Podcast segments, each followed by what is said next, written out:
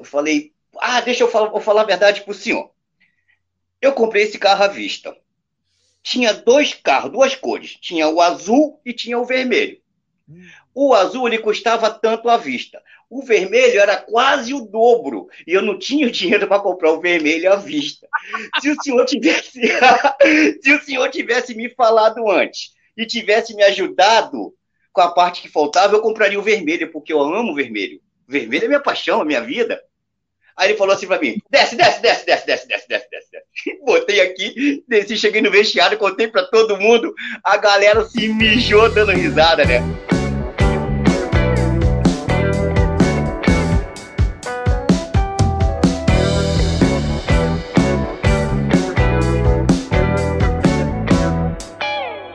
Sejam todos bem-vindos. Chegamos com mais um episódio do Cara da Vez aqui na Rádio Esporte Total, 15 episódio já do Cara da Vez.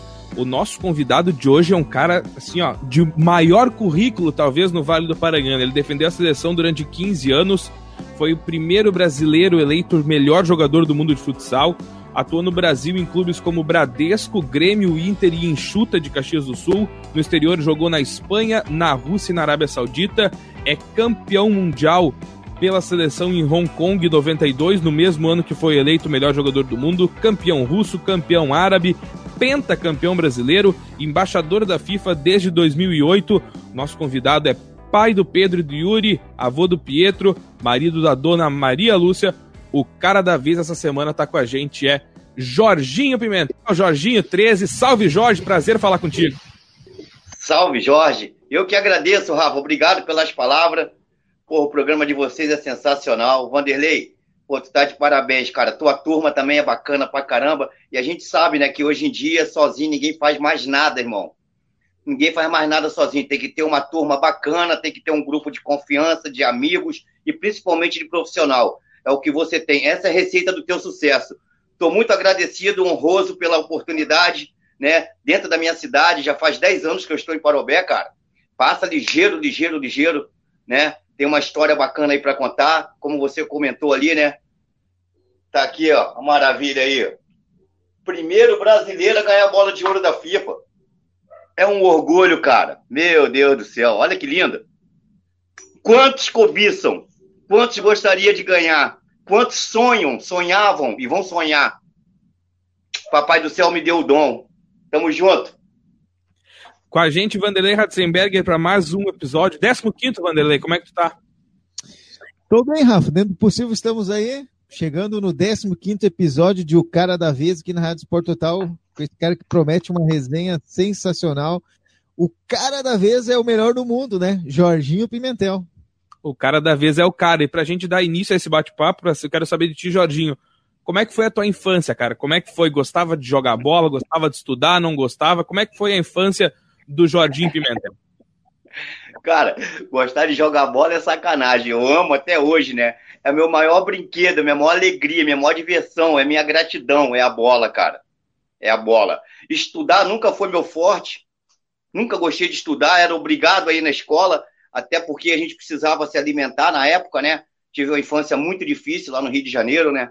A gente praticamente vivia no, no, no, nas favelas, né? A gente morava, morava num bairro bem na, na, na, subida do morro, e meu bairro é cercado de morro, Mangueira, Sampaio, Estácio de Sá, é Matriz. Então a nossa a escola era dentro, era bem no meio de geral ali.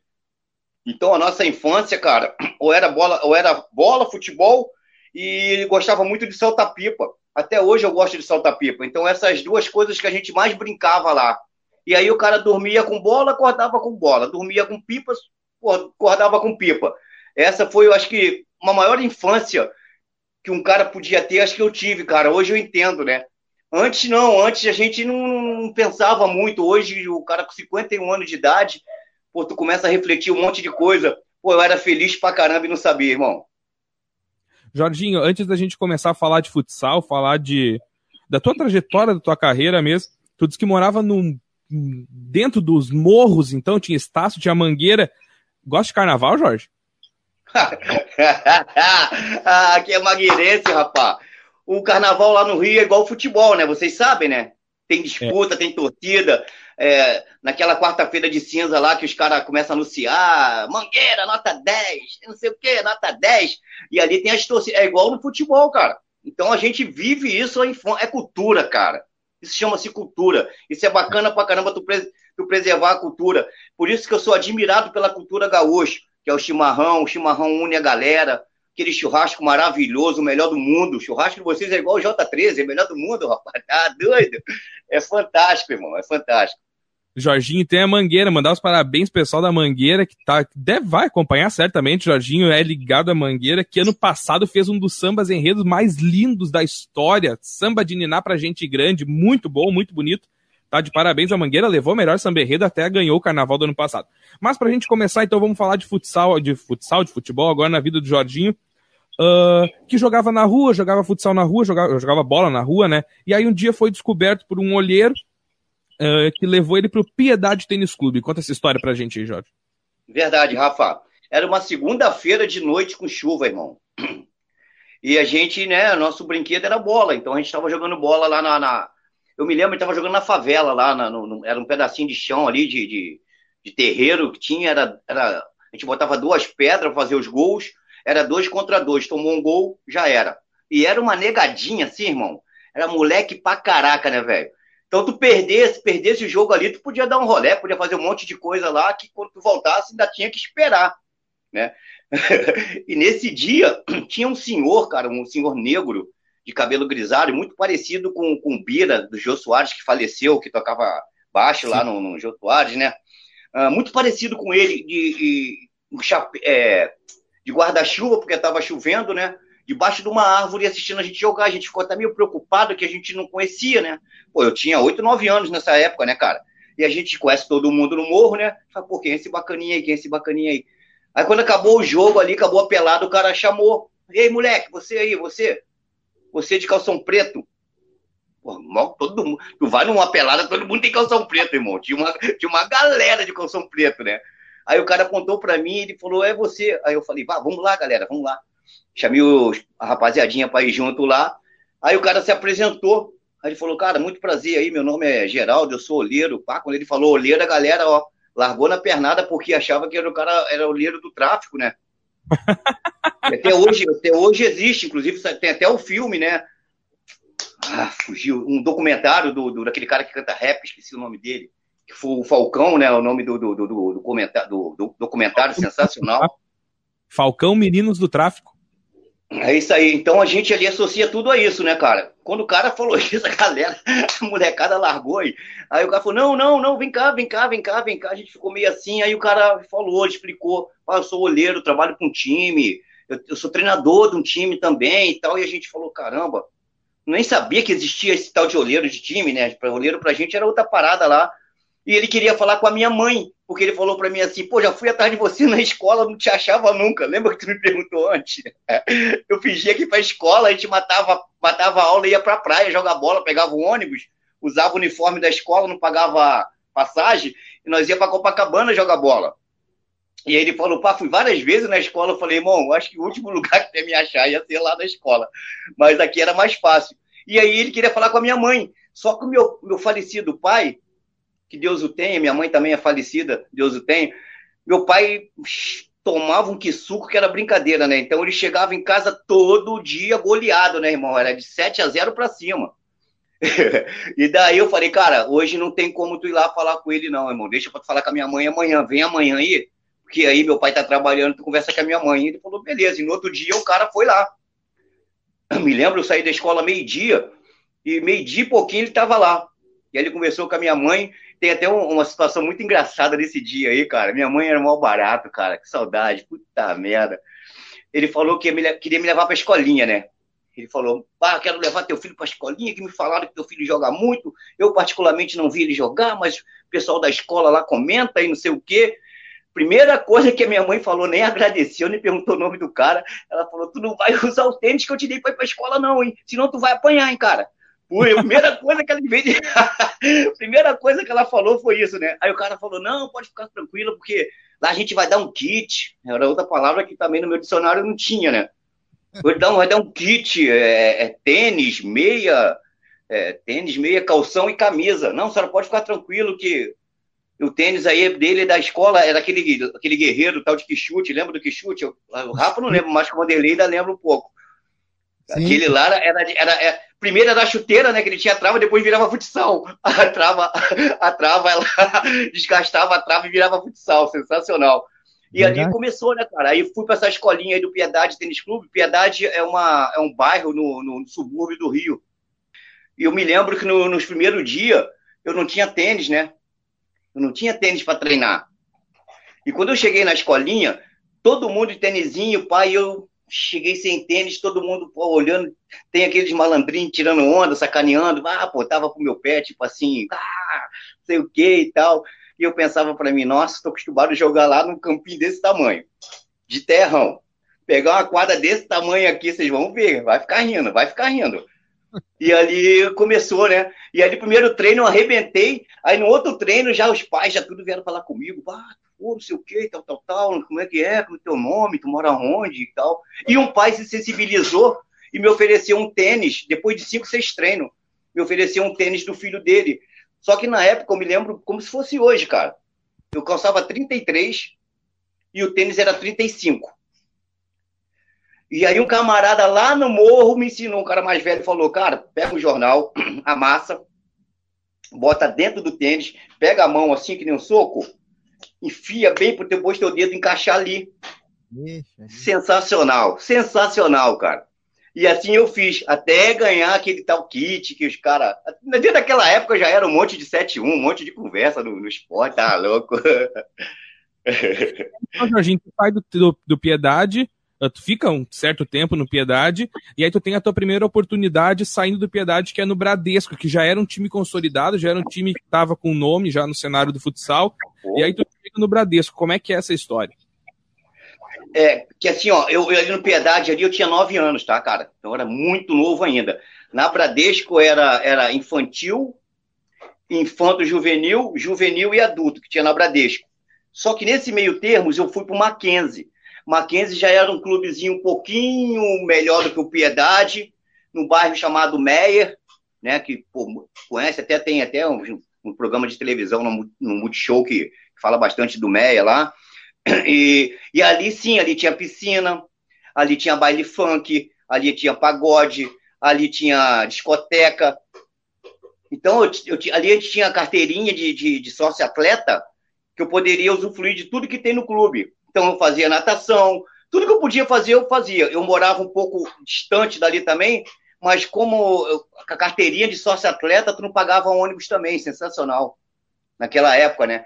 Então eu, pá, eu ia direto lá, né? E, e chamava os camaradas, só que os camaradas tinham que pagar, e eu dava carteirada, né? e ali eu joguei até meus 15 anos, mais ou menos. Foi aí com 16 para 17 anos, eu já era, eu era último ano de infanto juvenil, e já jogava no juvenil. Antigamente, juvenil era, era três anos de juvenil. Então, o primeiro ano eu joguei nesse Mackenzie, e aí eu fui o artilheiro do campeonato carioca, cara. Imagina, meu time ficou em oitavo lugar e eu fui o artilheiro do campeonato. E fiquei com um gol a mais do que o cara da Bradesco, que jogou todos os jogos, foi até a final do juvenil. E aí, aí a Bradesco me contratou esse aqui foi o primeiro troféu que eu ganhei, cara. E, tipo, juvenil, profissional, artilheiro do Campeonato Carioca. Bacana. Feinho pra caraca, de madeira, de tudo mais. É recordação, a história. E na Bradesco ali, pô, conheci os meus, ídolos, né? Carlos Alberto, Raul, Sérgio Sapo. Pô, só cara fera de seleção brasileira, Lula, goleiro. Só os negros fera. E eu, molecão, e os caras me abraçaram. Porque eu, quem me conhece sabe, eu sempre fui assim, sempre extrovertido, sempre brincando, sempre sorrindo, sempre alegre. Que nem agora, cinco meses sem trabalhar, uma merda danada, mas o cara não perde sorriso, não perde alegria. Então a galera, a galera gosta né, de gente assim. Eu gosto de pessoas assim também. Quem não gosta? Cara carismático. E aí os caras me abraçaram. E aí eu tava só pela oportunidade, né? E aí eu comecei a crescer ali na Bradesco e eu comecei a virar referência. Tipo, tu vai ser o substituto do Carlos Alberto. O Carlos Alberto era um pivô né, que ele inovou, é o primeiro pivô que começou a marcar, e tem até hoje tem uma jogada que chama Carlos Alberto, não sei se vocês sabem. Até hoje tem uma jogada que chama Carlos Alberto, todo mundo faz, tu joga em dupla essa jogada. Tu combina com teu parceiro, tu treina e combina com ele. E até hoje tem. Então eu era para ser o substituto desse cara. Só que tu sabe, né, irmão? Santo de casa não faz milagre, né? Se eu ficasse lá, eu tava na promessa até hoje. Aí que eu recebi uma proposta de São Paulo, fui para São Paulo e depois recebi a maior proposta da minha vida, que foi pro Grêmio, futebol porto-alegrense, né? Aí eu coloquei o Piedade, coloquei o Bradesco, aí eu coloquei o Grêmio. O Grêmio foi realmente o grande salto na tua carreira, Jorge? Foi porque, pô, cara, eu me lembro, eu me lembro quando o diretor me ligou, ele falou assim: "Tu conhece o Grêmio?" Pô, falei para ele, pô, quem não conhece o Grêmio? Pô, Renato Gaúcho, não sei quem, não sei quem, todo mundo conhece. Se eu não me engano, o Grêmio tinha tinha sido campeão mundial, um negócio assim. Falei, pô, todo... ele falou, quase Porto Alegre. Eu falei, não, Porto Alegre eu não conheço, cara. Rio Grande do Sul também não. Ah, tu conhece a escultura aqui do Rio Grande do Sul, chimarrão? Falei, conheço só por estudo, só que eu aprendi na escola. É muito pouco. Mas o Grêmio, o mundo inteiro conhece. E sem dúvida nenhuma, né, cara? Tu, tu, molecão ainda, né? Buscando um espaço, louco para ter uma grande oportunidade. E tu recebeu uma proposta de jogar no Grêmio. E aí, quem eu encontro no Grêmio? Meus ídolos de televisão, Murruga, Barata, Dante, Só a nata. Claudinho. Só a nata que o cara via na televisão. Eu falei, pá, que show. E aí, mais uma vez que aconteceu, meu mestre Murruga me abraçou, me lembro, me deu um beijo. Vem comigo aqui, carioquinha de merda. Tamo junto. Falei, ah, é nóis. É com o meu ídolo que eu vou colar. E me ensinou um monte. Então, são gratidões, são histórias que a gente jamais esquece, né? E tem outro cara também que foi fundamental é, na minha vida aqui, na minha chegada em Porto Alegre, na minha carreira em Porto Alegre, que chama Alexandre Ziles. Um dos maiores goleiros da seleção brasileira. E o futsal do Rio Grande do Sul, ele existe, tem duas etapas, na minha opinião.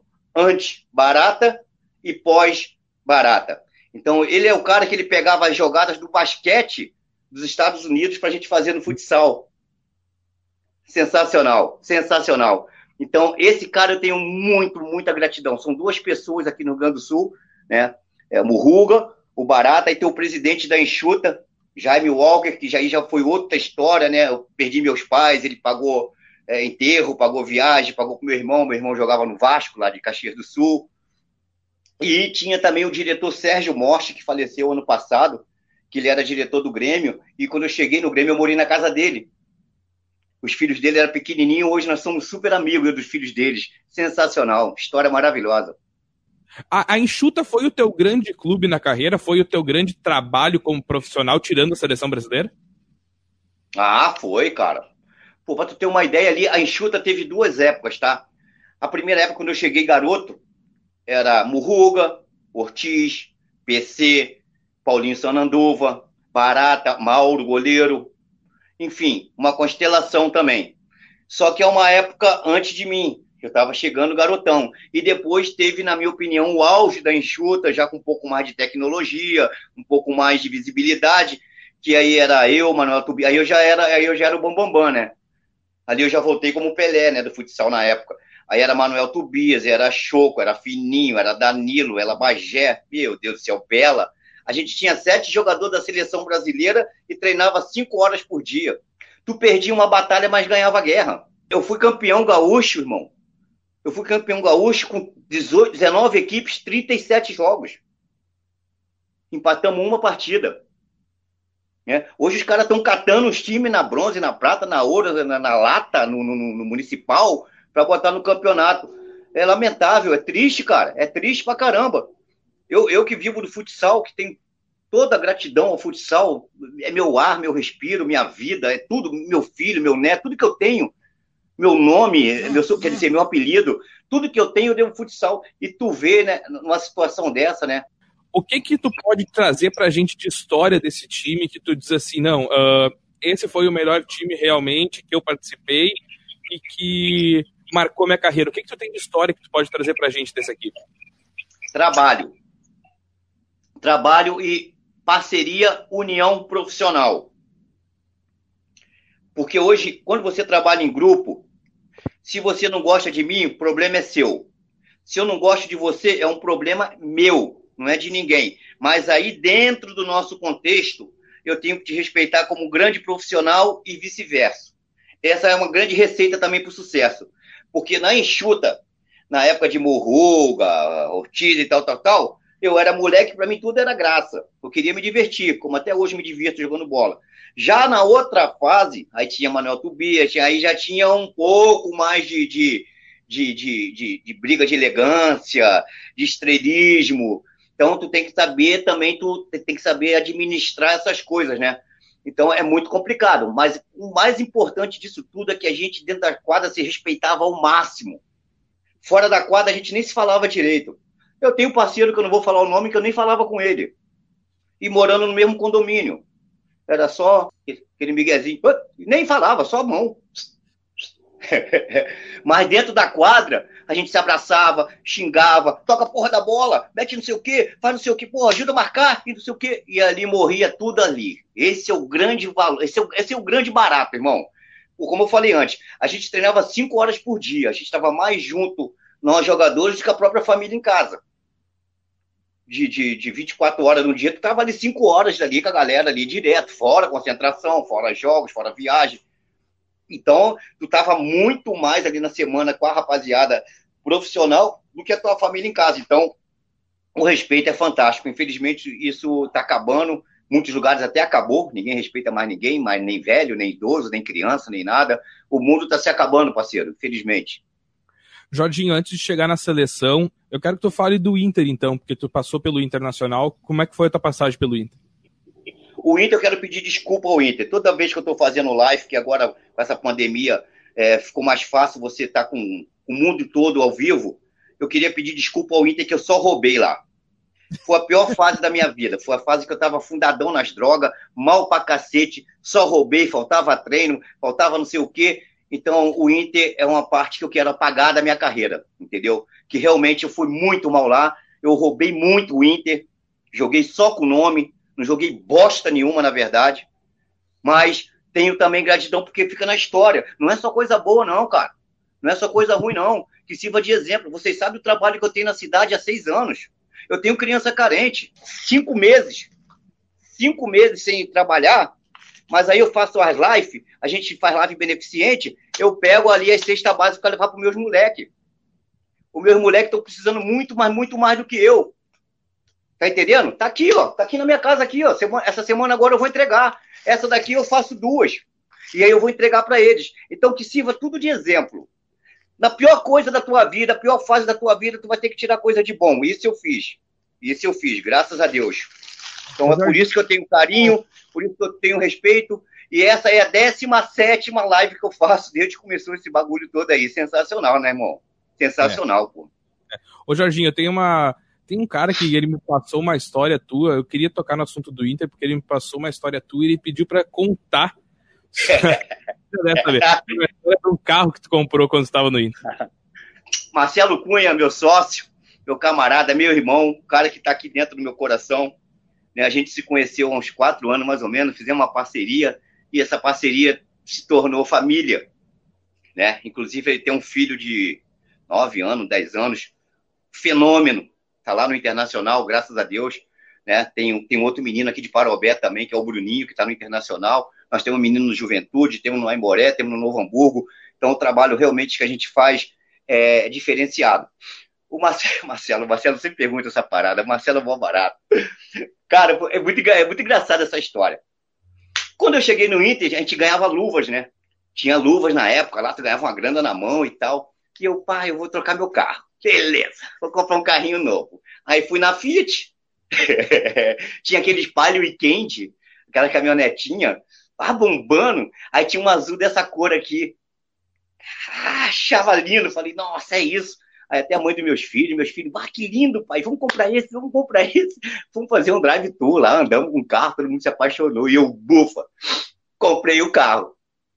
Primeiro dia de treino no Inter, o carro ainda tinha plástico no banco, não tinha placa, não tinha nada.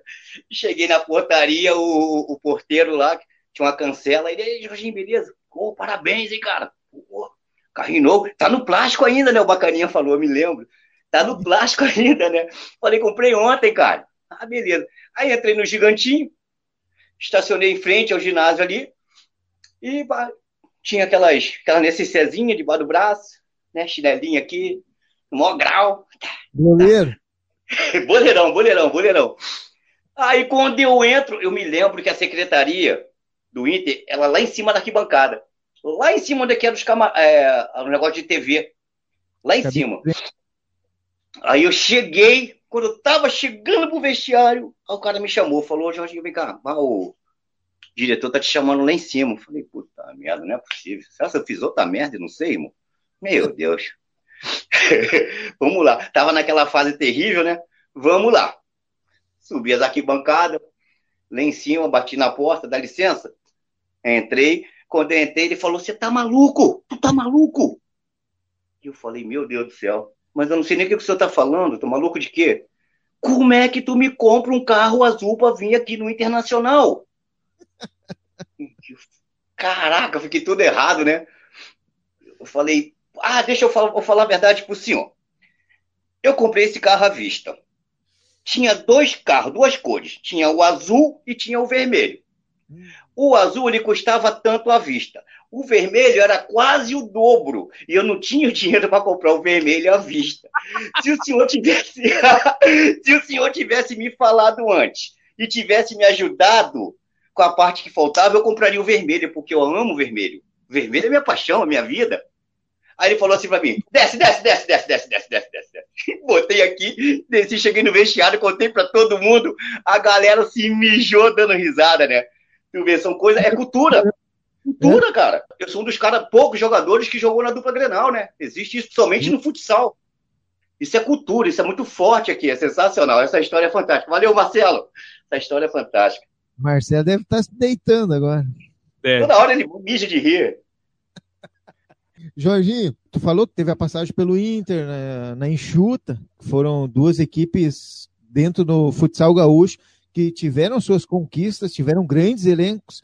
Quem é que foi o cara dessas equipes em que tu teve? Ah, joguei com o com fulano. Lógico, tu já, tu já era, tu já, já tinha uma, já tinha o um nome feito, né? O Jorginho na enxuta, a enxuta era uma seleção realmente, né?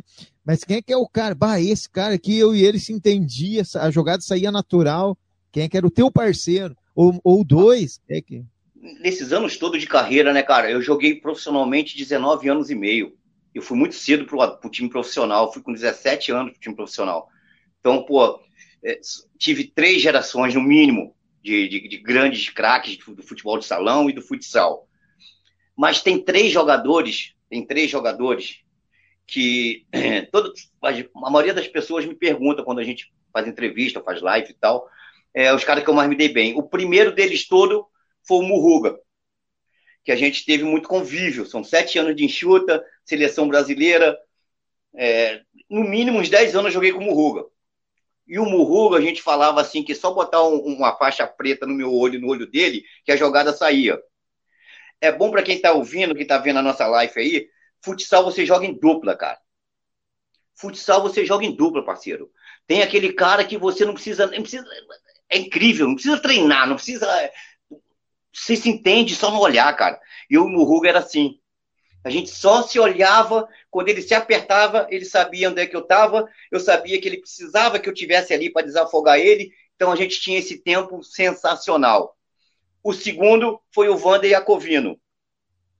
Já é outro estilo. A gente já se aproximava mais para movimentar rápido e fazer paralela e fazer jogadinha e tal, tal, tal, e papapá e para cima, né? Então era outro estilo. É o cara também que, nossa, nós fizemos cada jogada assim, meu Deus. Recebemos alguns aplausos aí nesse, nesse mundão de meu Deus aí. E o terceiro foi o Manuel Tubias, já é outro estilo também, o Manuel Tubias. O Manuel Tubias, ele, todo mundo sabia que ele queria limpar para a direita e caixa. Quando tu fechava a direita, ele dava um facãozinho, um cortezinho para a esquerda e caixa. Quando ele pegava a bola que os caras estavam marcando ele e a cobertura, geralmente era a minha cobertura, que saía para dar uma cobertura para ele, é o meu marcador, quer dizer, que saía para dar uma cobertura para ele, esperando ele dar um drible, pá. Quando a minha cobertura se afastava um pouquinho de mim, eu abria na diagonal da perna direita dele. Achava o passe. Então ele estava atacando para lá. Em vez de eu ficar ali no pivô, não, eu abria aqui, ó. E aí me assava e dava aquele tapa para mim, e eu dominava, esperava ele chegar, só rolava e ele bufa. Quando ele vinha marcava, ele quebrava. Em vez dele vir em cima para chutar, ele quebrava pro outro lado. Eu dava só um tapinha por cima da perna do cara esses três jogadores, esses caras fazem muita parte da minha história, muita, muita, porque foi várias jogadas, vários gols, vários títulos. Com esses três aí eu ganhei praticamente tudo que eu tenho aqui, ó. Cheio de medalha, ali tem meus troféus todos aqui. Até convidar vocês um dia para vir na minha casa aqui me visitar, tirar uma foto aqui. Tem uma história bacana pra caramba aqui para contar. Uh, a gente já falou da seleção, que tu atuou pela seleção, mas tu teve uma infância muito difícil, tu disse, aí tu foi pro Piedade, foi pro Bradesco, veio pro Sul. Como é que foi receber o primeiro convite, a primeira convocação para a seleção brasileira de futsal? A pergunta show de bola. Nós brasileiros, é, homens, hoje até as meninas também, mas principalmente homem na, na, na minha época ali, na nossa época, uh, queria ser jogador de futebol. Todo mundo queria ser jogador de futebol. Queria jogar com a 10, que a 10 era o Pelé do time. Todo mundo queria ser jogador de futebol. Uh, só que é, as coisas é muito difícil, né? principalmente da, da, da minha raiz, de onde eu vim, é muito difícil você conseguir chegar. Quem já tem em, grandes clubes, que já mora num bom lugar, eu fui barrado no Vasco, eu fui barrado no Fluminense. Vasco é meu time, cara, meu time de coração. Todo mundo sabe. Eu fui barrado no Vasco, eu fui barrado no Fluminense, eu fui barrado no Flamengo, porque eu morava na favela. Só consegui treinar no Bangu, que eu falei que morava em Copacabana. O cara só me olhou e falou: passa pra cá. Falei: opa, tamo junto. Nesses lugares que eu fui fazer teste, tu mora onde? Um pra lá. Tu mora onde? Um pra lá. Tu mora onde? Pra lá. Eu falei, ah, é? Tu mora onde? Copacabana. Avenida Nossa Senhora de Copacabana, 357, apartamento 202. o cara vem pra cá. Tu é dos nossos. Não, é, é, muito difícil, cara. Então a gente tem sonhos. E eu comecei a realizar esse sonho quando o cara me descobriu. Falei, opa, agora vai ter um clubezinho para me treinar. Aí eu posso tomar banho de piscina, posso andar de. posso fazer patinação, posso ir pro, pro, pro baile, posso pro pagode. Pá, show de bola. E tu vai crescendo vai crescendo aquelas coisas, vão amadurecendo, tu começa a ouvir as pessoas falar ao teu redor, né? Bem de você, bate tem tudo, cara, para não sei o que, faça isso. Tem aquelas pessoas, graças a Deus eu tive excelentes treinadores na categoria de base, que me ajudaram muito. Maioria é tudo ex-jogador. Pô, faz isso, não faz isso aqui, cara, faz isso aqui, não faz isso. Por que tu não faz isso? Faz isso que eu tô te, te ensinando e tal. E tu vai assimilando, né? Do que é de bom, tu vai assimilando, bota no teu, teu computador aí, tu depois tu, tu desenvolve. E quando eu cheguei no adulto, quando eu vim para o Grêmio, na verdade, quando eu vim para o Grêmio, é, da Bradesco eu fui para São Paulo, tá? De São Paulo eu fui para o Grêmio. Quando eu cheguei no Grêmio, eu pensei, cara, é a grande chance da minha vida. É a grande chance da minha vida de eu dar uma vida melhor para meus pais, tirar minha mãe daquela situação, comprar uma casa para eles. Era meu sonho. Eu falei, nossa. E as coisas aconteceram muito rápido para mim, cara com 19 anos eu tava na seleção brasileira, irmão. Pô, 19 anos, cara. Pô, 19 para 20 anos, um moleque, ainda tava me divertindo, sabe? E já chegando na seleção brasileira. Quando eu cheguei no Grêmio, aí o Grêmio, a gente jogou uma final contra a Triquês. A Triquês era, era enxuta na época.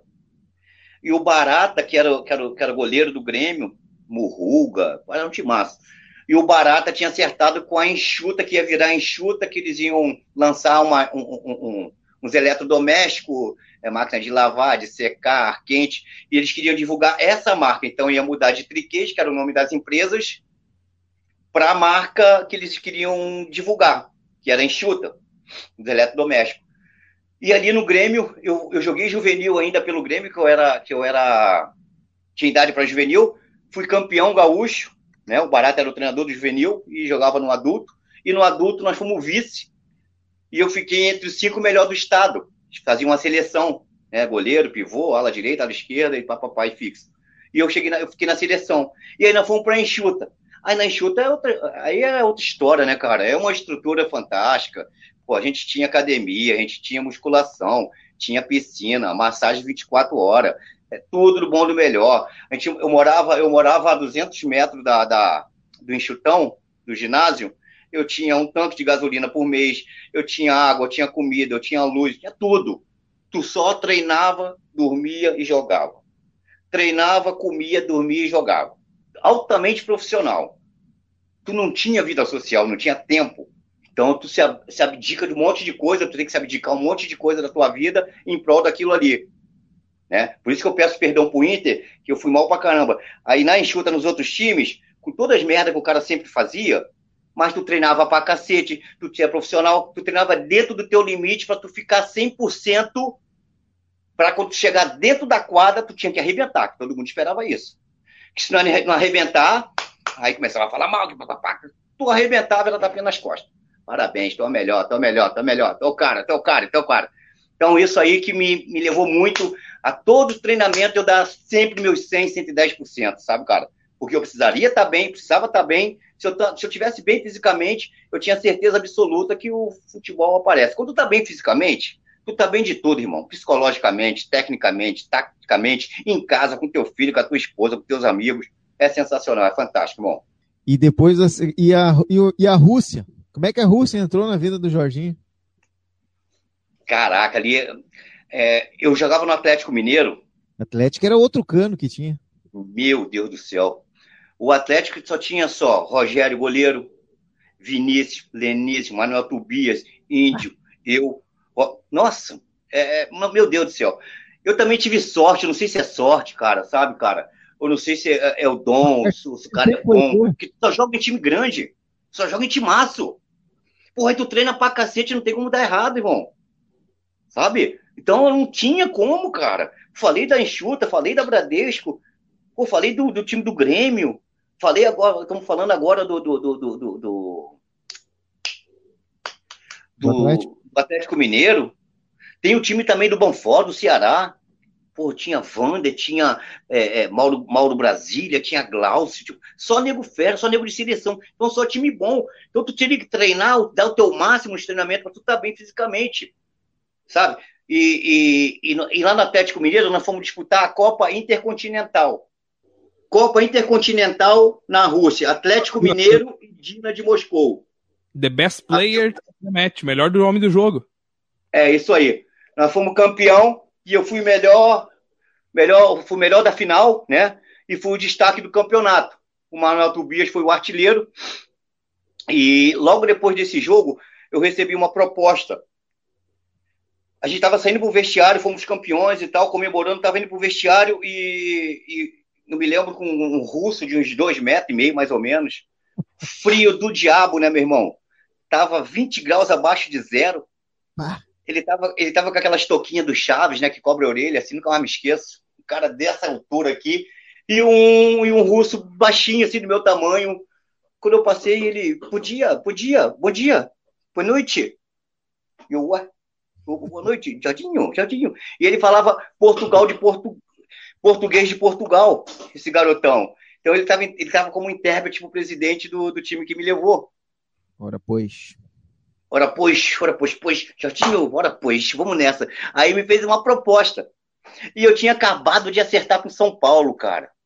Eu tava no Atlético, tava indo pro São Paulo. São Paulo também tava fazendo um timaço.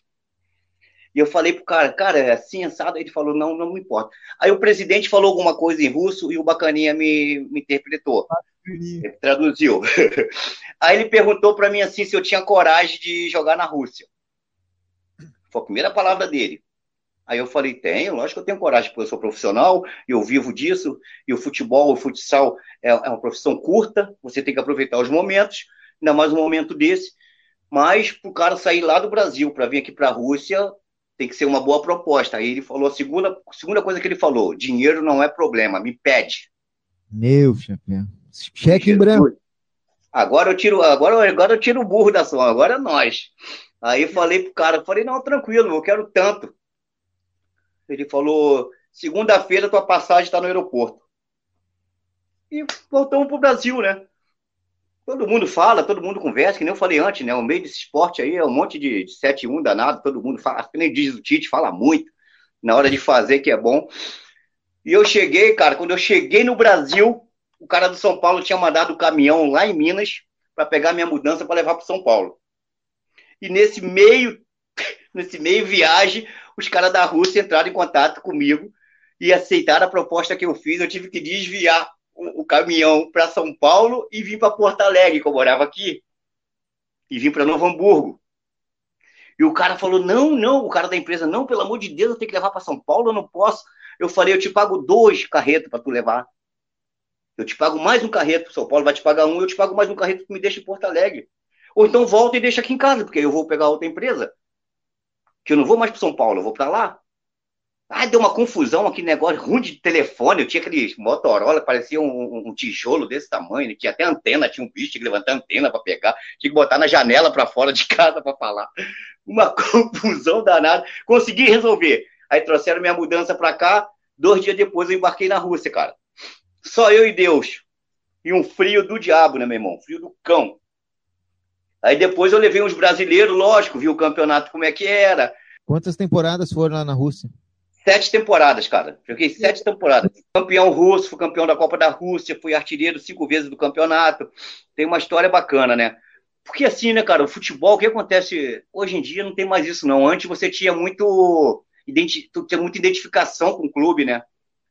Não, era uma, uma temporada. Passava no mínimo três, quatro, cinco temporadas. Somente na, na Europa, quando tu ia para a Europa, era cinco anos no mínimo de, de contrato. Então, tu, tinha, tu tinha tempo, longo tempo, né, longo prazo nessas equipes para tu desenvolver, para tu desenrolar. Eu comecei a levar brasileiro para lá. É, antigamente, lá na Rússia, principalmente, jogava em quartetos, né? Era dois quartetos, jogava um quarteto, jogava outro, e o quarteto. Meu time russo era ruim pra cacete, meu irmão, time horroroso. Geralmente, quando tu vai para esses países assim, teu time é, é, é uma merda, os caras te enchem de dólar, te enchem de dinheiro, mas teu time, meu Deus do céu. E aí eu vinha naquilo, comecei a levar um brasileiro, outro, acabamos conseguindo ser campeão. Tem até uma história legal pra caraca. O presidente falou para mim assim: Eu quero ser campeão. O que é que eu faço para ser campeão? Aí eu falei, presidente, é muito fácil. Ele, esse presidente desse time que eu fui, que é a Gazprom, a Gazprom patrocina até o campeonato alemão, patrocina o Schalke 04, tem um monte de patrocínio lá na, na Alemanha. É tipo a Petrobras nossa aqui. E o presidente da seleção russa era esse cara do meu time que eu fui, da Gazprom, com o presidente do Dina. O Dina de Moscou é um banco, é uma rede de banco gigantesca no país. Então eles eram presidente.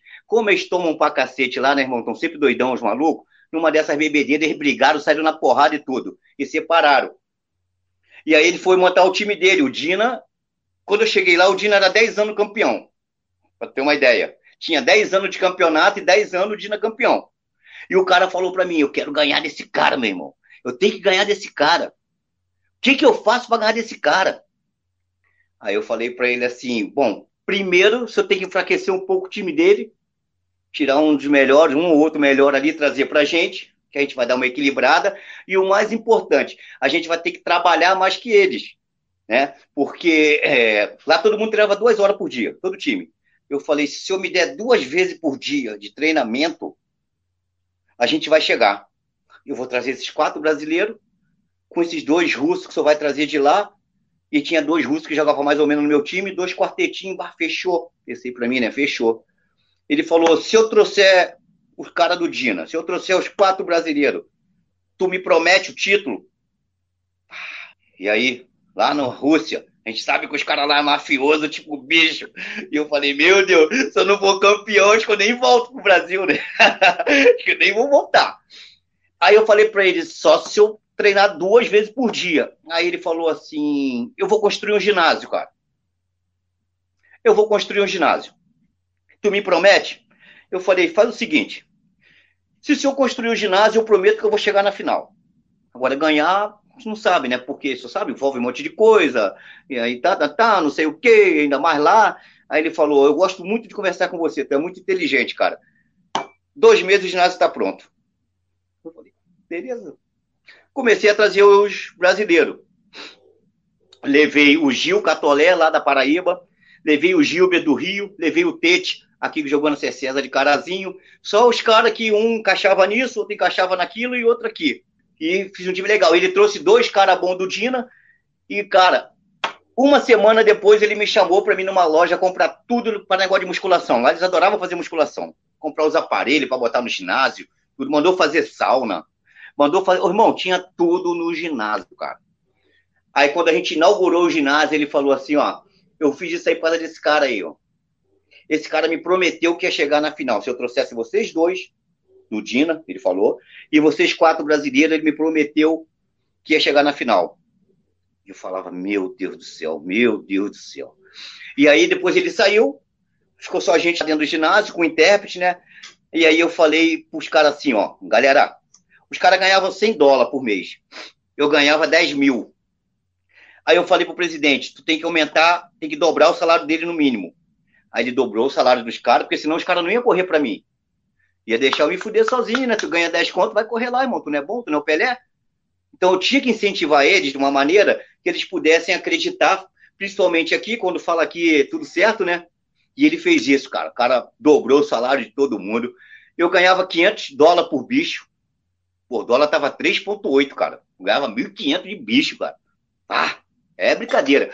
E ele começou a dar 100 dólares para os caras que ele ganhavam de mensalidade, ele estava dando de prêmio.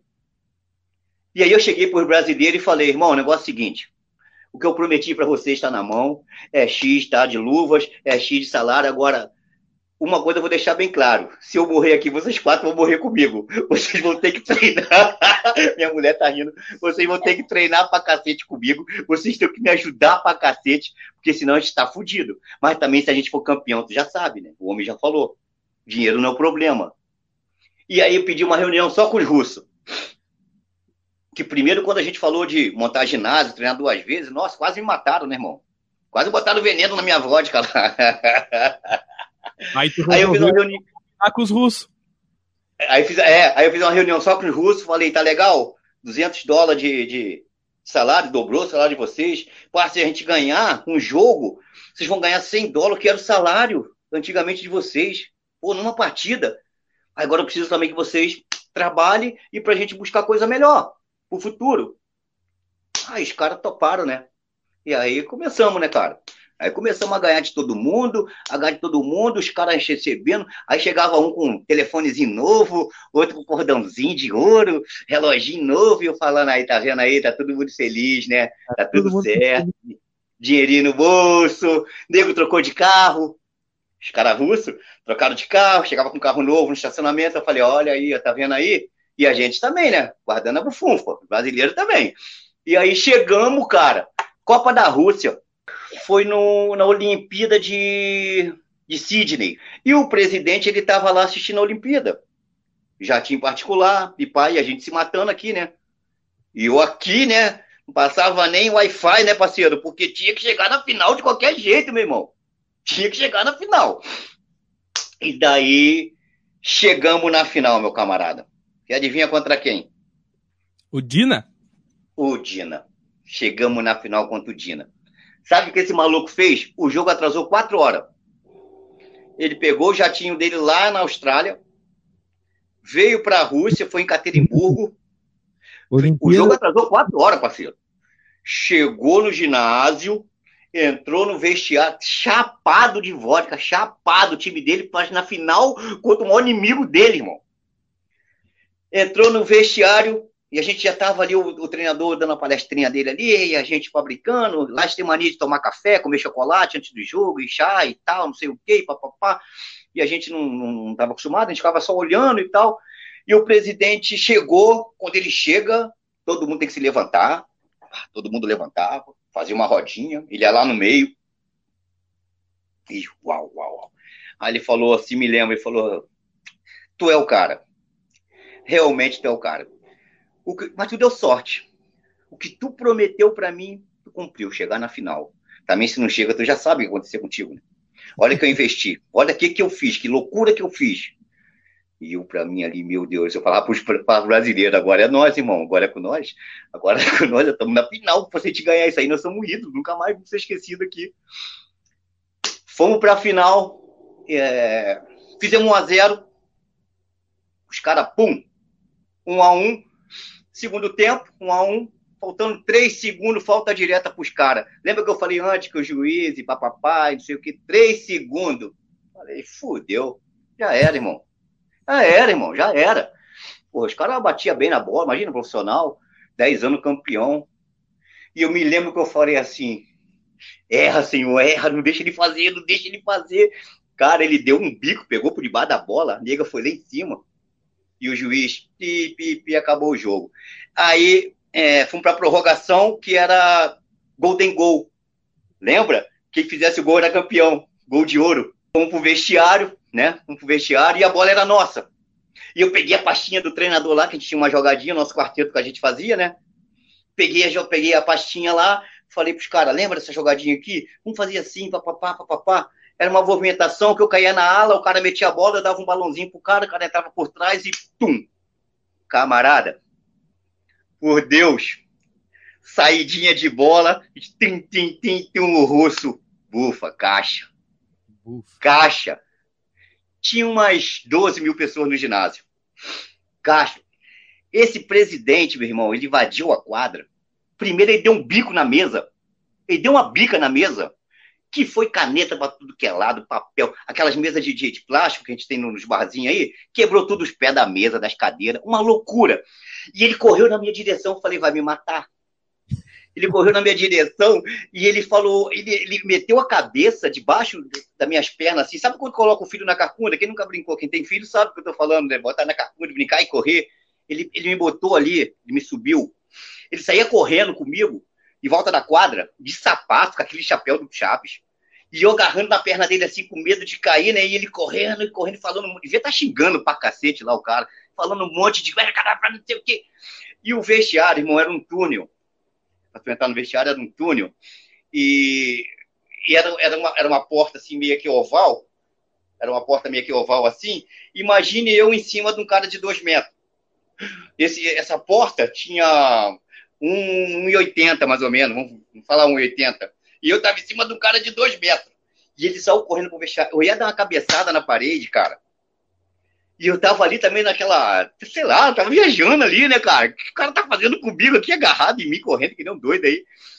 Quando ele foi pro, pro túnel, eu falei, pronto, agora já era. O que que eu fiz? Eu segurei com a minha perna nele aqui assim, cara, dei uma chave de perna nele, me joguei para trás e ele passou. Meu Deus, se eu tivesse de bobeira, eu ia dar uma cabeça. Acho que eu nem estaria aqui para contar essa história. Chegamos no vestiário, russo tudo comemorando, já cheio de vodka lá. Ele falou assim: vocês são uma merda, vocês não jogam bosta nenhuma, vocês não jogam nada.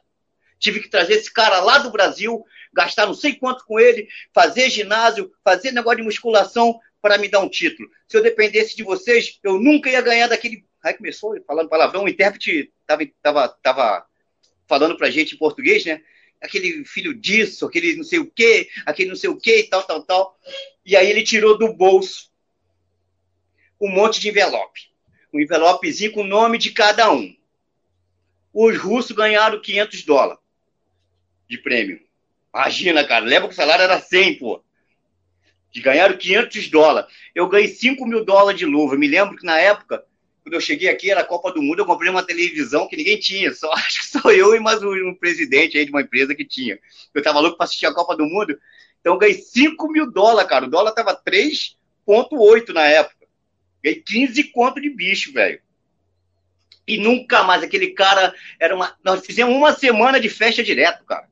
Ele fechava tudo, restaurante, mas era só bebida. Vodka, vodka. Ele não come, não faz nada, só bebe aquela de graça, só bebe todo mundo chapado. É uma história sensacional. Essa é uma história que, nossa, fantástica, muito maneiro. Ô Jorginho, mas a gente tem que. A gente já está com muito tempo de live já e a gente tem que falar sobre muitos assuntos ainda. Aí o Jorginho, então, tem essa carreira brilhante no futsal, é melhor do mundo, é campeão com a seleção, campeão com o clube, campeão fora do país. E aí o Jorginho vira treinador e assume a PF em 2016, num grande projeto que a PF tinha de colocar Parobé no cenário do futsal. E aí o Jorginho é o treinador, é escolhido para ser o treinador daquela equipe. Como é que foi a montagem daquele grupo ali? Como é que foi para ti também ser inserido nesse projeto, tu que já estava há um tempo aqui em Parobé também? Eu, eu tava, eu, eu, eu na Parobé já tinha, já, já tinha nome no futsal na época do Águias do Vale, né? Sim. Eu até joguei aqui também uns dois jogos ali, então já tinha uma, uma já tinha um nomezinho aqui no estado. Mas como com toda mudança, como tudo globalizou, o mundo mudou em geral, e eles queriam fazer uma equipe competitiva para voltar ao cenário gaúcho, né? E como eu trabalhava pela prefeitura, dava aula nas escolinhas da prefeitura, eu já estava ali próximo deles, né? o nosso secretário de esporte me convidou junto com o diretor, o Chimango, me convidaram, fizemos uma reunião, tal, tal, tal, papapá, papapá, ah, beleza, sou, sou parceiro, por gratidão ao Parobé de abrir os braços para mim, abrir as portas para mim, todo mundo me respeita, todo mundo tem um carinho enorme por mim nessa cidade, Mandar um beijo para todo mundo de Parobé, que eu tenho vários amigos aqui. E outra coisa, eu sou pré-candidato a vereador, hein? Quero mais. O trabalho que eu estou fazendo aqui é pouco. Eu quero mais. E eu tenho condições para isso. Então, sou pré-candidato a vereador do nosso, do, do nosso município. Porque tem que mudar, as coisas tem que mudar, cara. Ninguém aguenta mais. Tá na hora de mudança geral, tem que mudar tudo. Senão a gente vai ficar que nem caranguejo, andando para trás, para trás, para trás. Eu estou há 10 anos aqui em Parobé, agora que eu vi uma evolução em Parobé. Em 10 anos, uma década. Agora que eu estou vendo uma evolução aqui em Parobé. Né? Foi feito o asfalto ali na. Quem vai lá para para Santa Cristina, para aquelas bandas lá, foi feito o asfalto, 30 anos para fazer não sei o quê, outras coisas não sei o quê. Então, pelo menos, tu tá vendo alguma coisa acontecer. Eu estou vendo com meus olhos, só 10 anos. Então, eu preciso fazer algo mais para essa cidade. Então, sou pré-candidato a vereador e estamos juntos aí. Vai dar tudo certo, vai dar tudo certo. E eu aceitei. Eu aceitei. Aí começamos a trazer os jogadores, né? A gente tinha aqui é, o Signori, que para mim é o melhor jogador de Parobé da nossa região é o melhor disparado. Cara muito experiente, cara gente boa, excelente jogador, um grande capitão. E tinha para mim um dos melhores jogadores que já vai passar aqui nessa cidade, que chama Luquinha. Para mim é o melhor jogador disparado para o BNS. Desculpa os outros. Ele mesmo, claro, ensinei muitas coisas para ele, posicionamento, bater na bola, porque tu não escuta, todo mundo sabe, né? O Luquinha, tu dá uma chegada ele vazava driblava todo mundo, não fazia gol. Só servia de garçom, igual arroz. Só acompanhava. Ninguém comia arroz sozinho, só na China.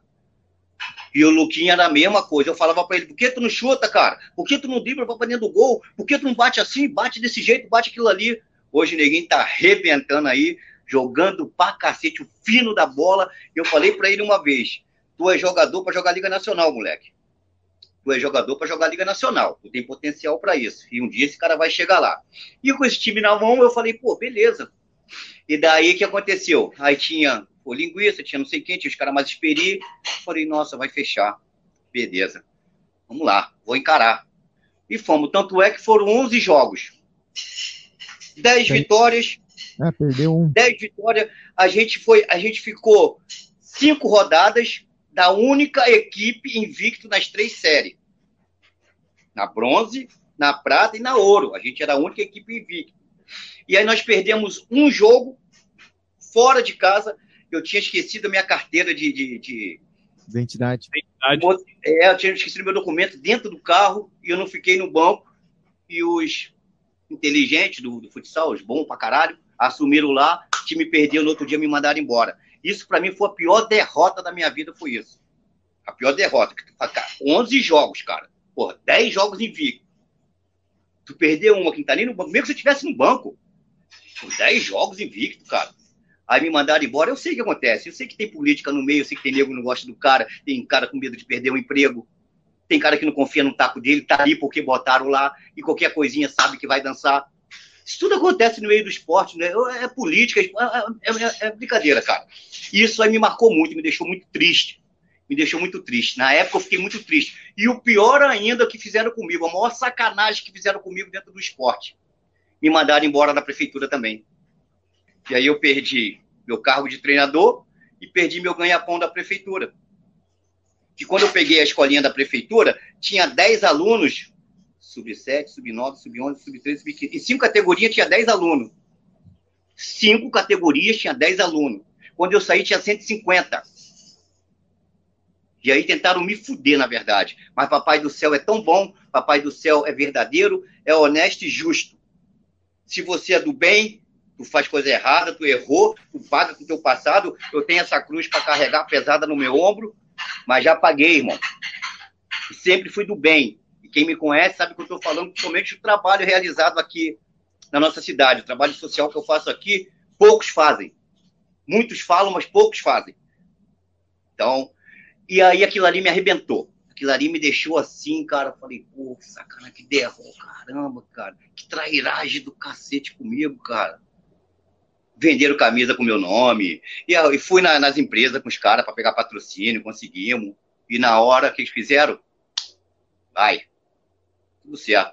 Aí eu tinha um projeto, esse projeto que eu tenho hoje de escolinha. Hoje eu agradeço esses Pelé do futsal aqui de Parobé. Obrigado por ter me mandado embora, cara, ter me, me trairado. Obrigado, velho. Aí com o meu projeto, o que, que eu fiz? Falei, pá, me vi sem emprego, sem nada. Falei, não, vou colocar minha escolinha em prática. coloquei a minha escolinha, o que aconteceu? Veio os alunos todos do projeto, que lá era de graça, da prefeitura, vieram todos para minha escolinha. Hoje estou completando, em outubro, agora eu completo seis anos de escolinha aqui.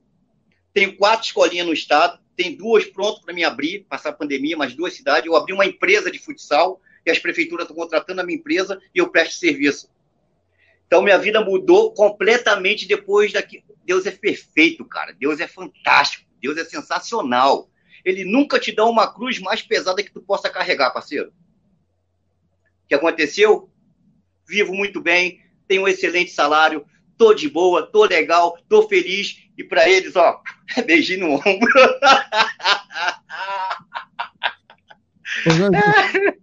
Estão tudo aí pedindo emprego aí. Salve, Jorge.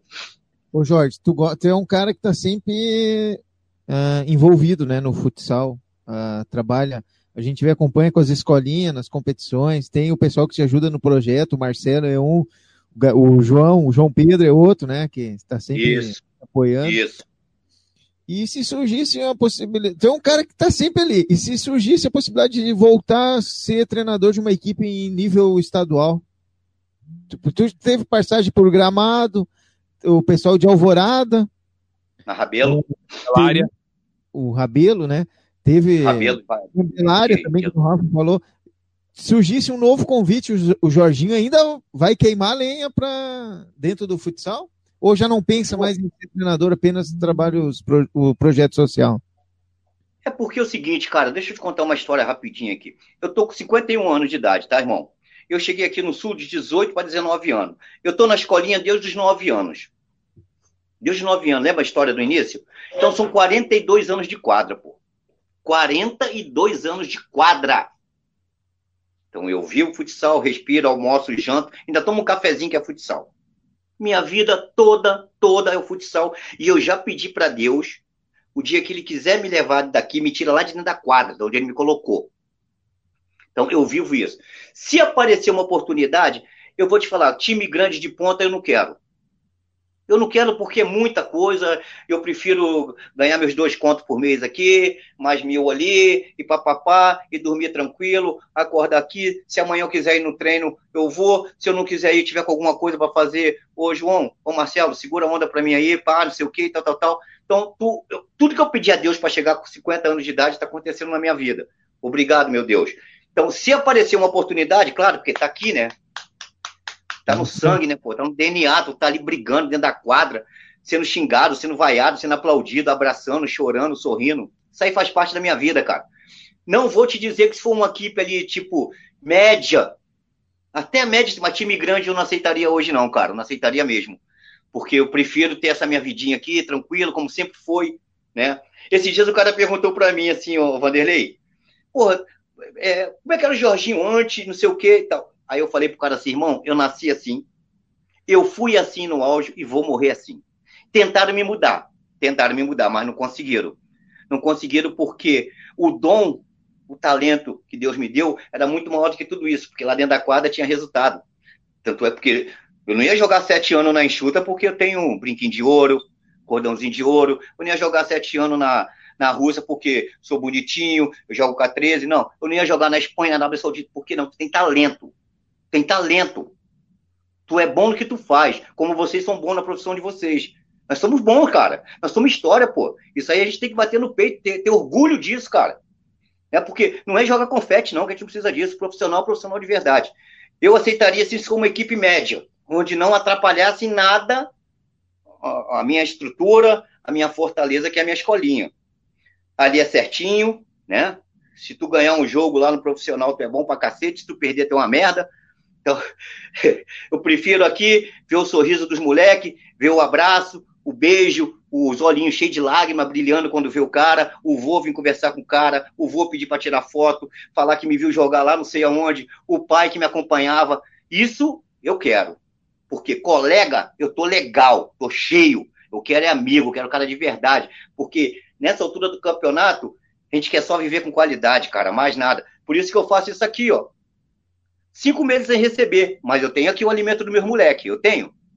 O Adão Villanova tá te mandando um abraço, dizendo que tu é fera. Gente boa. Gente boa, você é gente boa. Esse cara merece, o rei do acesso. Esse cara merece. É porque assim, ó, cara, tu sabe, é, sabe né, irmão? É, o futebol, o futsal, é, tem uma coisa que é acima disso, que é o caráter, é a palavra, é ser homem, ser verdadeiro com os caras. Se tu não for verdadeiro, os caras te traíram, os caras te derrubam, os caras te esculacham nas tuas costas. Então, quando você assim, por isso que todo mundo gosta desse cara aí também. Adão, tudo de bom para você, irmão. Jorginho, a gente tem. A gente vai encaminhando para o encerramento agora e a gente tem um quadro, o último quadro do programa, que é o Na Lata. A gente vai te falar 10 tópicos e aí tu responde na lata. A primeira coisa que vier na cabeça, tu fala pra gente uh, o que tem na tua cabeça. Pode ser? Adoro, manda. Adoro. Vamos lá, vamos lá. Ô, Jorginho, o que vier, tu pá. Ah, é. que não tem, rapaz? Não devo nada pra ninguém, cara. Vivo de mim, pô. Então vamos lá. A primeira palavra é futsal. Minha vida. Mundial 92. Inesquecível. Meu tudo. A terceira é APF. Uh, ah, agora eu vou pensar um pouquinho. Fui muito feliz ali, cara. Foi um começo. Fiz um puta de um trabalho, isso aí ninguém pode negar, né? Ninguém pode negar. Um puta de um trabalho. Mesmo tendo me trairado do jeito que me trairaram algumas pessoas ali, mas eu sou muito grato ao Parobé APF. Eu tenho gratidão pro Parobé, cara. Aqui tem neguinho bom pra caramba aqui em Parobé, sabe? São todos que nem nós aqui, cara. São guerreiros, são os caras trabalhador. São os pessoal, a maioria tudo imigrante. Vem pra cá para buscar uma coisa melhor. E quem vem buscar coisa melhor vem trabalhar, vem ser honesto, vem ter raça, tem garra sabe? Isso que eu vejo aqui em Parobé. E nós somos nesse, dessa galera aí. Então eu tenho gratidão e sou, eu tenho orgulho de morar aqui. Gosto muito daqui. O quarto tópico, Jorginho, que eu tenho para ti é o projeto J13. Cara, isso é a íris dos meus olhos, irmão. Os moleques do projeto social são a íris dos meus olhos. Todos, lógico, todos, mas aqueles moleques ali precisa muito, cara. Eu tenho um neguinho que ele roubava no supermercado. Cansou, cansei de ir lá para chamarem lá ele com a camisinha da escolinha, roubando lá um chocolate. Eu fazia isso também. E eu falava para ele, não faz isso, cara. E ele brigava e tal, tal, tal. Ele queria brigar com todo mundo. Eu botei ele numa escola de luta ano passado. Primeiro treino dele, o professor falou para mim: esse moleque é um fenômeno, Jorginho. Fenômeno. Ano passado ele disputou 12 campeonatos, ganhou 11. 12. Era para ser marginalzinho quase, quase, quase abri mão, quase deixei ele de lado porque eu estava perdendo aluno na escolinha que pagava. Eu falei, não, não desistiram de mim. Me deram uma oportunidade, foram comigo até o fim, então vou com esse neguinho. Hoje é assim, ó, um exemplo, uma educação, tem 12 anos ele. Não perde um treino, vai lá treinar, quando ele quer treinar, ele vai treinar, ele vem na minha casa almoçar, ele sai comigo. É sensacional, cara. É isso que eu falo, cara. É isso que eu quero, é, é isso que eu quero referir, que eu me refiro. Isso não tem preço, irmão. Sabe quanto que esse moleque vai esquecer de mim? Não vai. Nunca. Não vai. Era isso. Era aí. Nunca. É, Jorginho, o último tópico que eu tenho para ti, na verdade, é uma pessoa, mas quem vai falar para ti não sou eu. Vou deixar que essa pessoa mesmo fale por si. Vamos ver o que que tu tem para me dizer sobre esse cara aqui. É um prazer enorme em participar desse quadro, essa linda homenagem que vocês estão fazendo para o nosso mestre cara que dispensa comentários por tudo que ele representa no futsal brasileiro e mundial. E falar dele é fácil. Difícil era fazer o que ele fazia dentro da quadra. Então, Jorge, estou passando aqui para te desejar toda a sorte do mundo. Não preciso te falar do carinho, respeito, a gratidão que eu tenho por ti, tanto eu quanto a minha família. São quatro anos tocando esse projeto juntos. É, confesso que não foi fácil no começo. Muitas vezes aqui dentro dessa casa nós chegamos a dividir o mesmo almoço, mas nunca deixamos de acreditar. Então, peço a Deus que ilumine teu caminho sempre, ilumine a tua casa, a tua família, e que esses quatro anos se perdure por mais dez, mais quinze, mais vinte, que a gente possa estar sempre junto. Tá bom? Um beijo no teu coração, fica com Deus e salve Jorge. Salve Jorge! Salve Jorge! O que eu tenho para ti então, Jorginho, é Marcelo Cunha. Cara, é... é... tem coisas na nossa vida que você vai levar pro resto dela. Tem coisas na vida que você não guarda na mente, não guarda do lado de dentro, guarda do lado esquerdo do teu peito, que é teu coração. Então, a única coisa, eu queria só falar uma frase para esse cara aí, tá? É que eu sempre falo para ele, hashtag te amo, meu parceiro. Esse cara é fantástico, uma pessoa digna, de um caráter é, incrível. Então, por isso que a gente colocou, porque aqui é igual também, aqui não tem trairagem, não tem caô, não tem ser vergonhice, não. Como ele falou, a gente dividiu marmita no início. A gente comprava um marmitex e dividia num projeto de Taquara, que eu ia para lá para não voltar para cá, a gente pegava um marmitex ia na casa dele, a gente dividia, a gente comia. Hoje, acreditamos, botamos menino no, no, no, nos clubes, hoje a gente come churrasco de picanha, churrasquinho de filé. Salve, Jorge! Te amo, meu irmão. Tua família é minha família, cara. Estamos no 15 episódio do Cara da Vez, programa aí que já pegou o pessoal e toda segunda-feira acompanha, o pessoal comenta e gosta da, da resenha aí com os convidados do esporte aqui da nossa região. E vamos agora com o grande Jorginho. Jorginho, ó, na lata. Família. Puta merda, cara. Família é a base de tudo, irmão. Família é a base de tudo, cara. Eu, na minha infância, eu tinha uma família muito desestruturada. Muito desestruturada. Até por, até por, por dificuldade financeira. Ah, isso não quer, não, quer dizer sim. Isso aí quer dizer muito. Muita gente está passando por isso hoje. Estão quebrando empresa, tem neguinho sem trabalhar, não consegue pagar as contas, tem neguinho se matando, se suicidando. Tem muito. A, a economia é fundamental para que você possa ter o resto num contexto é, bacana. Então, família, hoje eu tenho família.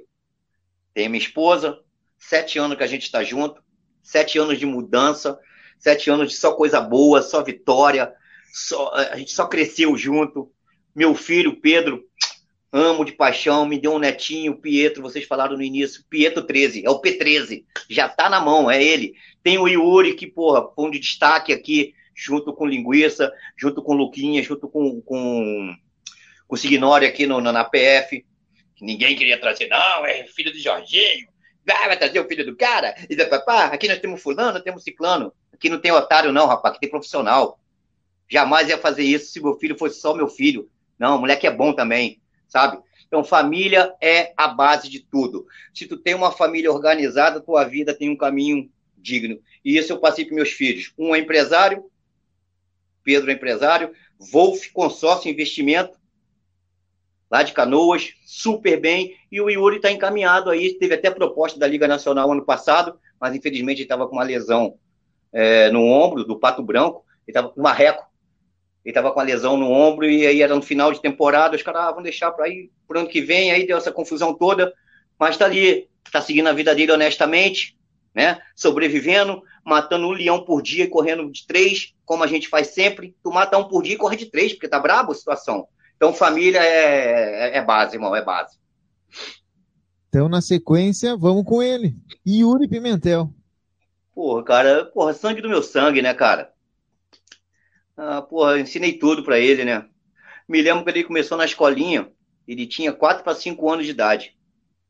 E dentro do carro, fui levar ele pro treino uma vez que eu tava de folga. Eu falei para ele assim: ó, o dia que eu vi tu dando um migué no treino, vou te meter a porrada, tu tá fudido comigo e nunca mais eu vou te botar no meu carro para te levar na escolinha. Vai pedir a tua mãe. É isso que tu quer ser? Tu falou para mim que quer ser jogador que nem o pai? Tá aí, ó. Os exemplos foram legal. Tem uma foto, tem uma cena marcante ali na estreia nossa aqui no, no, no estadual. A gente jogou em casa contra o time de São Marcos, se eu não me engano, pela PF aqui naquele ano. E aí ele ia estrear, aí eles queriam que eu botasse o outro goleiro, o outro goleiro vinha de lesão, vinha sem 30 dias sem treinar, treinando meia boca, não estava em condições, e papapá, e eu tinha o Andrezinho que era o titular, tinha o Yuri, tinha o Maurício.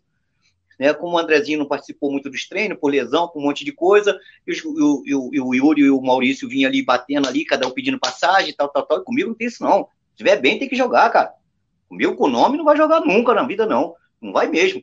A galera que me conhece sabe. E aí ele tava na, na goleira lá, antes de começar, eu fui lá na goleira e falei essas palavras para ele assim, cara. Tem uma foto disso aí. Tem uma foto, tem uma foto, verdade. Essa foto está eternizada aqui na, na, na minha coleção.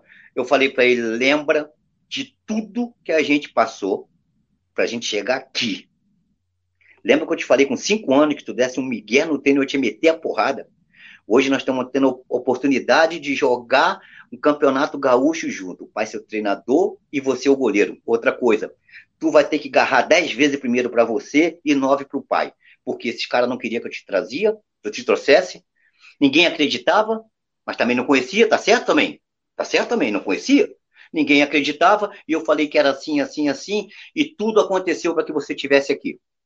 Não, tu não tá aqui porque é meu filho, não, porra. Porque dentro da quadra eu nem chamo ele de filho. Fora da quadra eu beijo, agarro, dou carinho, chamo de tudo, te amo. Mas dentro da quadra é Yuri pra lá e Jorge, Jorge pra cá, como ele quiser chamar, Jorge, Jorginho. E aí eu falei para ele, cara, lembra que o pai te falou uma vez? Quando tu entrar no gol, tu vai pegar o cadeado, o cadeado grande, vai trancar a porta, um cadeadão com a corrente desse tamanho aqui e joga a chave fora, irmão. Ninguém vai abrir. Porra, o moleque fechou o gol e ali ele deslanchou a carreira, a carreira dele ali. Então, tô na torcida. Tempo bom, tempo ruim. Pai tá junto contigo, irmão. Jorginho teve uma excelente temporada naquele ano. Foi vice-campeão estadual junto com a PF, né? Jorginho, na lata. Ele na foi lata. eleito goleiro, não foi? Foi, foi eleito melhor goleiro. Ele foi eleito melhor goleiro da. É só isso, é porque o cara aqui eu só trouxe porque é meu filho. Tá, vamos lá, Jorginho. Estamos super atrasados. Na Vai lata. embora. Na lata agora. Um arrependimento. Droga. Quer falar um pouquinho sobre, sobre essa passagem? Não, Sim. não. Futuro. Futuro a Deus pertence, só quero saúde. E o direito como cidadão, pagador de imposto, de trabalhar. Só isso. Não quero dinheiro, não quero ouro, não quero prata, não quero diamante. Só o direito de cidadão de trabalhar. Por que não não posso trabalhar? Tem segmentos que estão abertos aí direto. Por exemplo, supermercado, nada contra. Tu vai no supermercado, tu compra eletrodoméstico, aí a loja não pode abrir. Tu compra tênis, a loja de sapato não pode abrir. Tu compra bola, mas vai jogar onde? Só se for jogar em casa, quebrar os vidros, quebrar tudo dentro de casa. Então tem coisas que a gente não consegue entender como cidadão. Pagador de imposto, sempre correto, fazendo o certo, fazendo o bem. Só quero trabalhar. O futsal está agonizando. O futsal pede socorro. O esporte amador pede socorro. Eu tenho vários amigos, vários parceiros. O Linguiça, meu parceiro, meu irmão, meu camarada. A gente esteve agora, final de semana, numa live maravilhosa. O cara vive dos jogos de extra-oficial. Extra-oficial. Cinco meses você tem um jogo, irmão. Aí não é só o, não é só o Jorginho que não pode pagar, não pagar o Marcelo, pagar o João, não. O cara que vende as camisas para minha escolinha, cinco meses que não vende uma camisa. O cara que vende bola, não vende, o que, é que vai comprar? Vai jogar onde? Então, só o direito de trabalhar. Só. Saúde para mim, para minha família, para meus amigos que me querem bem. Que não me querem bem, eu quero saúde também para eles, tá tudo certo. Mas Melhor. é só o direito de trabalhar. Só isso. Jorginho, para encerrar o Na Lata agora, no 15 episódio do Cara da Vez. E, na lata. E se não fosse o futsal? Tava fudido, tava morto. Não tá, eu não estaria aqui. Eu não estaria aqui, irmão. Tem um camarada, irmão, tem um camarada meu que ele tá preso há 30, há 28 anos. Tá 28 anos preso. Vai sair agora ano que vem, 29, vai sair agora ano que vem. Era era eu, ele e mais três, a gente era em quatro. Desculpa, eu, ele mais dois, a gente era em quatro parceiros. O único que tá vivo, ele, preso, 20 e poucos anos, 20 e poucos anos preso. E eu aqui com futsal. Difícil, né, irmão? É difícil. Então, se não fosse o futsal, se não fosse o dom, Deus colocar as pessoas certas na hora certa, que nem aquele bacaninha lá que me descobriu lá, segunda-feira de noite, chuva. Tu acha que eu estaria aqui contando? Na favela, com 13 anos, tu toma porrada pra tu usar a droga. Tu entra na porrada pra tu roubar um negócio lá embaixo pros caras. O cara quer tomar um uísque, ele manda tu roubar pra tu comprar o uísque pra ele. O cara quer fazer não sei o quê, ele vai chamar vocês ali, é nós adolescente. Com 13 anos eu tomei o primeiro tapa na cara, rapaz. Com 13 anos de idade. Tomei o tapa na cara pra me pegar um negócio pro cara. Tive que ir lá no mercado roubar um negócio pro cara. Esse aí é o Jorginho Pimentel. E nós não podemos encerrar nosso programa sem aquele áudio, né? É, não, eu vou. A gente tá chegando pro final já, mas eu quero colocar. Depois o Jorginho conta a história toda, mas colocar esse áudio aqui que viralizou, foi para fora do país, foi pra Itália, foi pra Rússia, pra galera ouvir aí. A galera certamente já ouviu, mas pra galera ouvir, depois o Jorginho conta essa história. Meu, uma bosta nenhuma, bacaninha. Não chuta uma bola pro gol, só joga pro lado. Só toca pro ladinho, bacaninha. Meu Deus do céu. Por isso que o mundo tá acabando, meu parceiro. tá de sacanagem. Brincadeira. Uma boa semana pra tu aí, meu irmãozão. E aí, Jorge, a história e aí? E aí, bacaninha? Pô, bacaninha, essa história parou no Japão, na Holanda, na Espanha, na Rússia. Os caras mandaram de volta para mim que o áudio chegou lá, cara. Foi uma brincadeira ali que eu fiz com bacaninha lá, né? A gente sabe, é um garoto bacana também, um garoto teve base lá na, na, na JR. Na, no JR, no JR teve base, é um bom jogador, que nem eu falei aqui antes pra gente aqui em off, né? Que ele tem alguns defeitos ali que eu queria ter pego ele antes, para me ensinar uma coisa para ele que ele ia jogar muito mais. Mas é um moleque do bem, foi só uma sacanagem que eu fiz com o Bacaninha, já encontrei com ele, eu falei, é Bacaninha, joga porra nenhuma, Bacaninha, é nóis.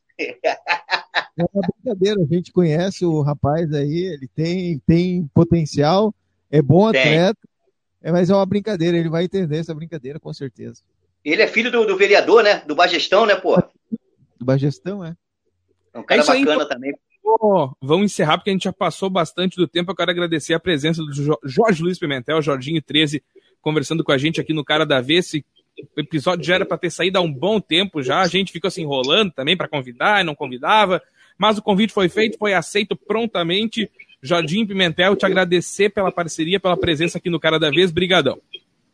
Valeu, valeu, Rafa. Pô, obrigado aí pela oportunidade, ainda mais de falar para minha cidade. Fiz 17, essa é 17 live. Primeira, primeira live que eu faço para minha cidade, onde que eu tô há 10 anos, que é praticamente a minha cidade. Eu moro aqui, pô. Sou cidadão parubense, né? A você, Vanderlei, que é um cara que tu dá altas oportunidades pro esporte amador, cara. Altas oportunidades pô, acompanho, acompanho na rede social, né? É, tem o futebol, que é o, que é o bambambam bam, bam do país, mas tem o esporte amador que muita gente vive disso, e vocês aí da tua rádio, principalmente você, não mede nenhum esforço para colocar jogos e colocar, é, como é que se diz, agenda, fala de tudo que é o esporte. Ó, cara, para a rádio aí, Esporte Total, meus parabéns, tem meu respeito. Um salve, Jorge. É nós, estamos juntos quando precisar. Tá feito o convite para vir aí no meu barraco aí para conhecer, hein? Dá, Só lá, traz vamos. a carne. Só traz a carne. ali, é, ali é o churrasqueiro do caramba ali, o Rafa. Já comi o churrasco dele, né? Lembra, né, Rafa? Tu é fera. É nóis, é nóis. Vem com esse tamanho aí, tem que ser bom de churrasco, né, irmão? Se não fosse alguma coisa, tinha que sair, né? Vanderlei Ratzenberg, a gente volta com o 16 episódio do Cara da Vez. Voltamos Valeu, galera. Mas agradecer as palavras do Jorginho e sempre deixar o espaço aberto aqui na Rádio Sport Total para o Jorginho, tanto para o projeto dele, o Marcelo, que é um, é um parceirão da rádio também, Marcelo Cunha. Verdade. o P, que é um garoto. O João é um garoto super gente fina, ele até meu, joga com o nosso futebolzinho junto ali com a galera do Maião, cara, gente boa se mesmo. Formou dentro da, se formou dentro da escolinha, eu tenho orgulho disso. Se formou educação física dentro da escolinha. Verdade, fez o estágio todo, professor de educação física também. Então, deixar o espaço, a rádio deixa o espaço sempre aberto para o Jorginho e para os projetos dele. E agradecer as palavras do Jorginho. O Jorginho também tem as portas abertas da rádio sempre que for preciso. E já anunciar semana que vem o 16 16 né, Rafa? 16 episódio do Cara da Vez com o goleiro do Esporte Clube Igrejinha, o goleirão Regis. Agradecer a participação do pessoal na nossa live aí, ó. Estourou, estourada a audiência, o pessoal, vários comentários. Show! E o pessoal já está gostando dessa resenha de toda segunda-feira. Obrigado pela participação, Jorginho. Sucesso na sequência aí no retorno, quando puder voltar aos jogos com o projeto da escolinha e nos teus projetos pessoais também. E obrigado pela parceria mais uma vez, Rafa. É isso aí, galera. Semana que vem tá de volta então com o 16 episódio. Valeu, tchau.